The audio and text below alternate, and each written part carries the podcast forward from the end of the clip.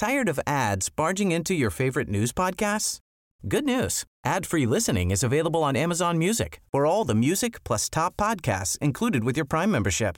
Stay up to date on everything newsworthy by downloading the Amazon Music app for free or go to amazon.com slash news ad free. That's amazon.com slash news ad free to catch up on the latest episodes without the ads. Heraldo Podcast, un lugar para tus oídos. Noticias del Heraldo de México.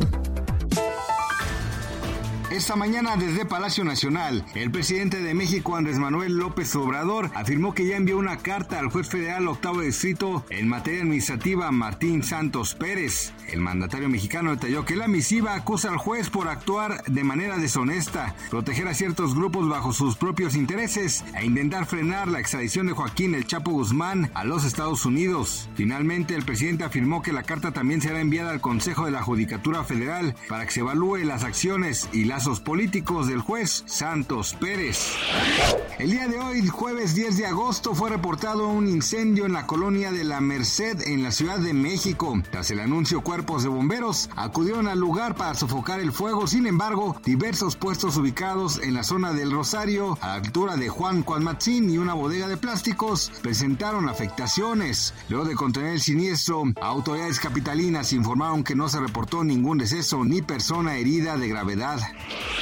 Este jueves el gobierno declaró estado de emergencia y tres días de luto nacional tras el asesinato del candidato presidencial en Ecuador, Fernando Villavicencio. De acuerdo con información a AP, Otto Soldenshausner y Jaco Pérez, dos de los aspirantes que aparecen en la parte alta de las preferencias en la carrera presidencial, anunciaron que debido a este suceso suspenderán cualquier evento masivo con la finalidad de evitar riesgos y así procurar la seguridad entre las personas.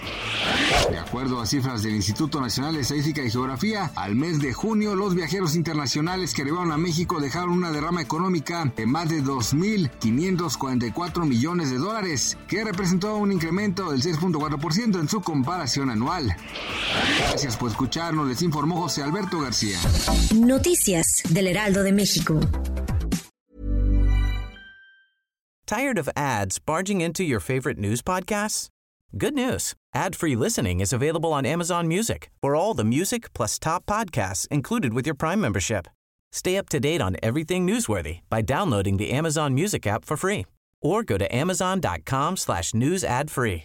That's amazon.com slash news ad free to catch up on the latest episodes without the ads.